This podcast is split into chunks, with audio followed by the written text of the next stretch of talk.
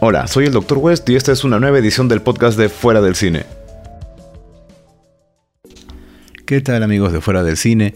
Esta es una nueva edición de nuestro programa y eh, esta vez no he traído películas porque, bueno, mi fanatismo por las historias de terror no solamente se limitan al cine o a las series, sino que también hay otros formatos en los cuales se pueden extender este tipo de historias. Lo tenemos en cómics, obviamente lo tenemos a nivel literario. Y bueno, me gustaba la idea desde hace bastante tiempo de crear una narración, de tal vez relatar una historia de terror. Lo he hecho en video antes, pero nunca lo había eh, explayado, digamos, dentro del formato de audio. Así que esta vez quise hacer un experimento distinto, de paso para variar y que el programa no sea únicamente de reviews de películas, eh, sino que quise ir un poquito más allá. Me interesaba narrar alguna historia muy concreta, así que para no chocar específicamente con ningún autor por temas de derechos o algo por el estilo, lo que quise hacer fue tomar alguna de estas publicaciones que pululan por el internet. Estoy hablando de los creepypasta estas historias que ya se han manoseado tanto, se han traducido tantas veces y se les ha agregado o quitado tanta información que pues ya no tienen un autor específico. Hay varias modificaciones. Así que decidí tomar una de ellas. Hay una en particular que me gusta mucho que se llama El experimento ruso del sueño. Y bueno, quise hacer mi propia versión. Así que he tomado varias interpretaciones, varias traducciones distintas de la misma historia y las consolidé como si fueran una sola.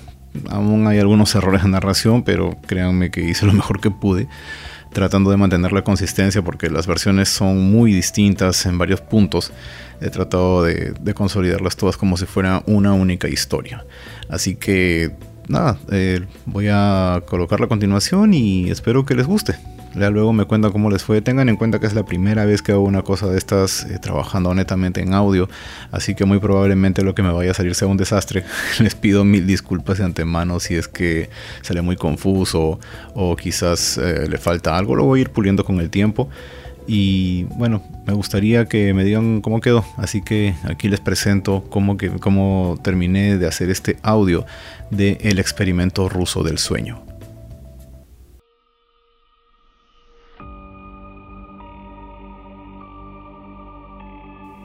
No sabemos qué tipo de oscuros experimentos se llevan a cabo en nombre de la ciencia.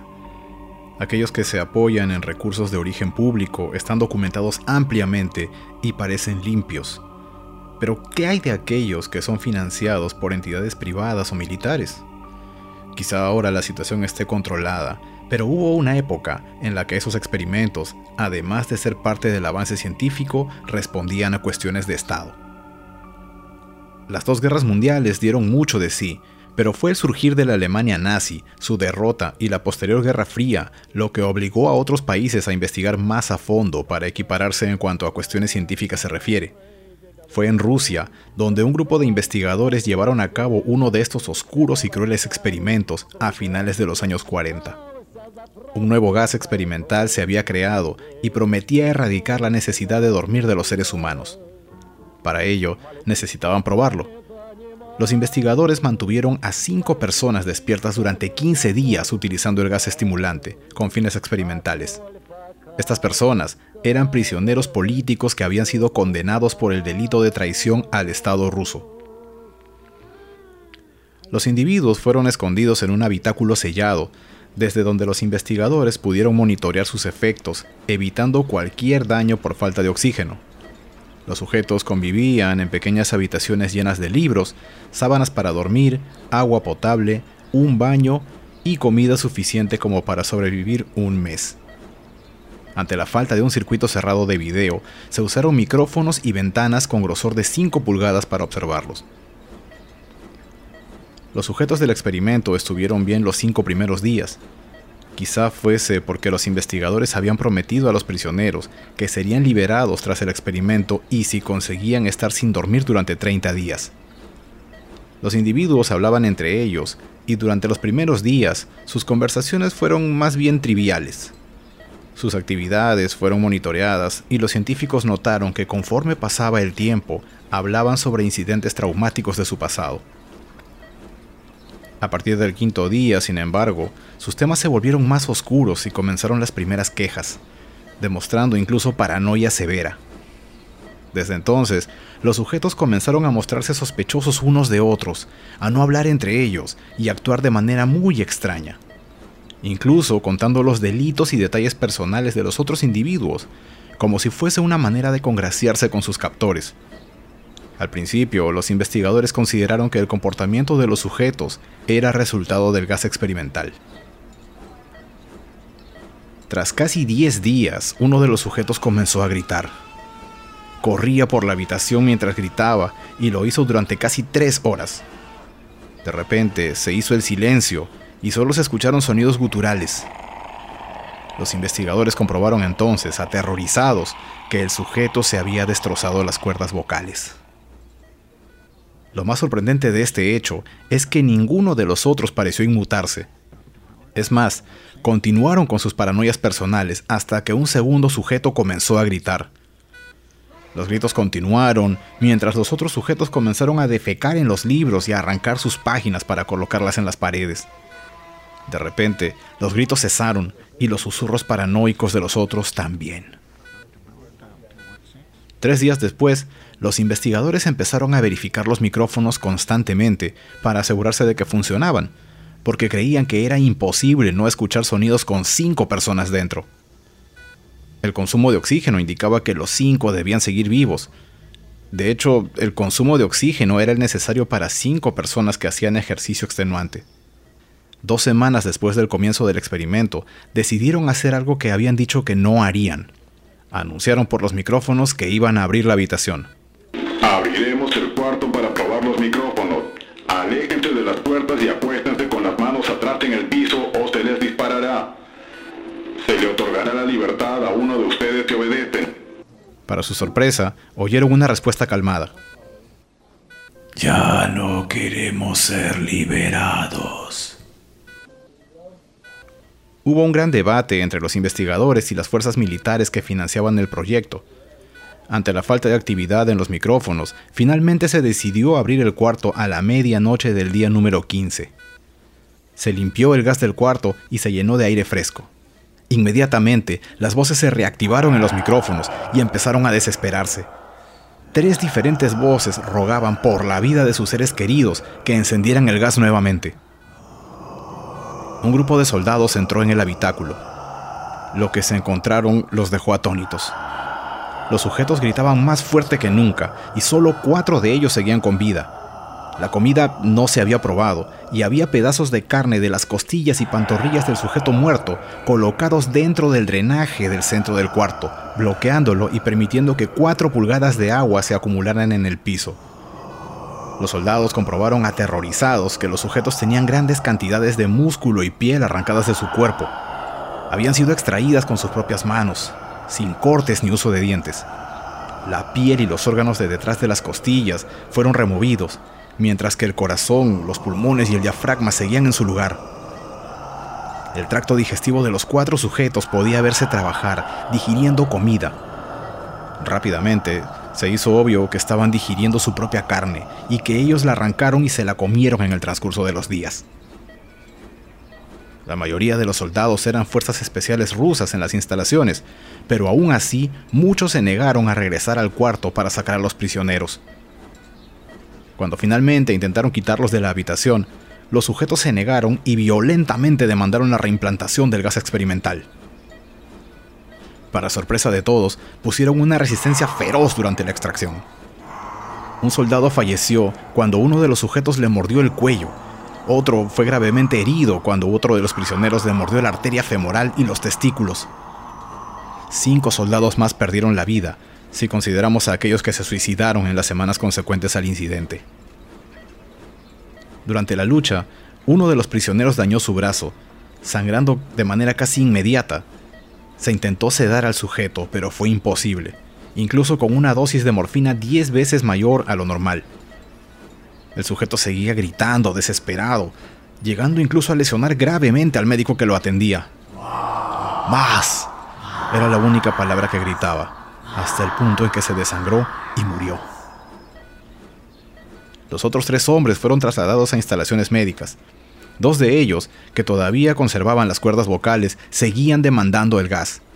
Querían mantenerse despiertos a toda costa. Las enfermeras, aterradas, comentaron que los sujetos esbozaban siniestras sonrisas cada vez que sus miradas se encontraban con las de ellos.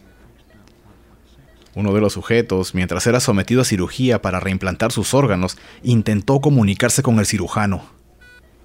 La anestesia no había hecho mucho efecto y él gritaba desesperado. La frase era simple y clara. Sigue cortando.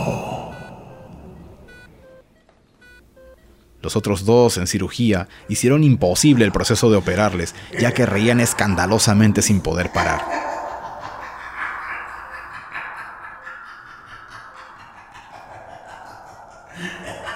Ya calmados, solo pedían el gas.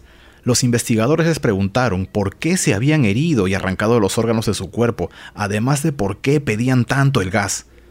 Una respuesta se oyó clara. Debo mantenerme despierto. Los tres sobrevivientes fueron devueltos al habitáculo.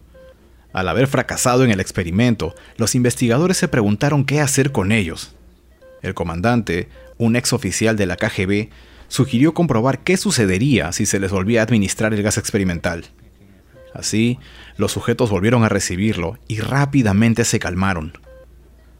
Esta vez les colocaron equipos de electroencefalograma y para sorpresa de los investigadores, sus cerebros parecían morir y revivir cada cierto tiempo.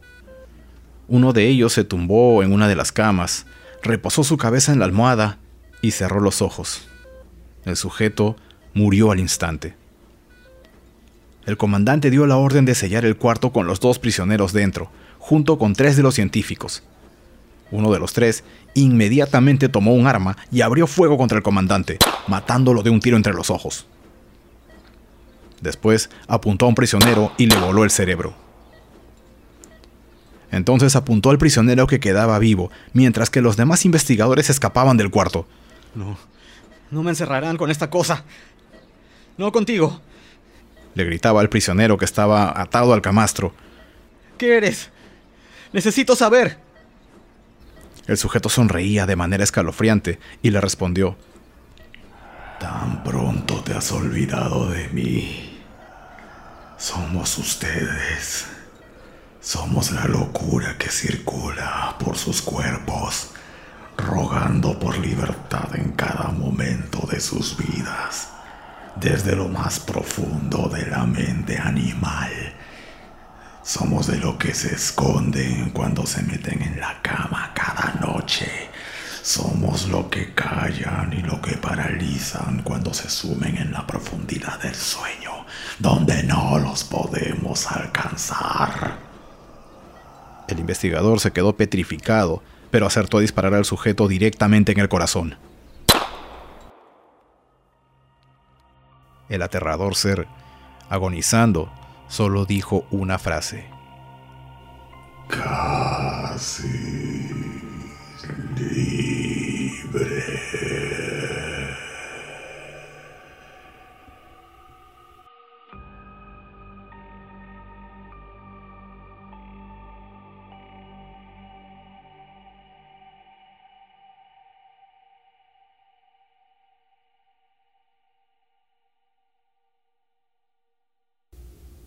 Bien amigos, me gustaría que me cuenten qué les pareció.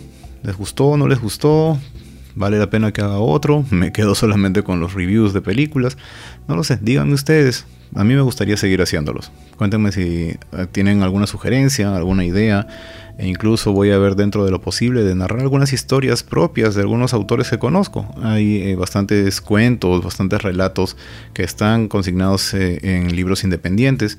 Y sería bonito poder retratarlos y colocándoles un poquito de, de efectos y un poquito de toda esta, esta magia que se forma trabajando con el sonido. Entonces, vamos a ver qué sale. Por hoy eso es todo. Espero sus comentarios entonces. Un abrazo a todos. Nos encontramos próximamente fuera del cine.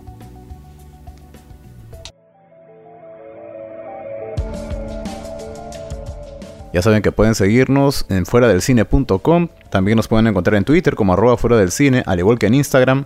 Estamos en todos los medios de difusión de podcast, así como iVoox, iTunes y demás. Y vamos también en Sol Frecuencia Primera los martes y jueves a las 10 de la noche. Muchas gracias por compartir estos minutos con nosotros. Por mi parte eso es todo, soy el Dr. West, nos encontramos como siempre fuera del cine.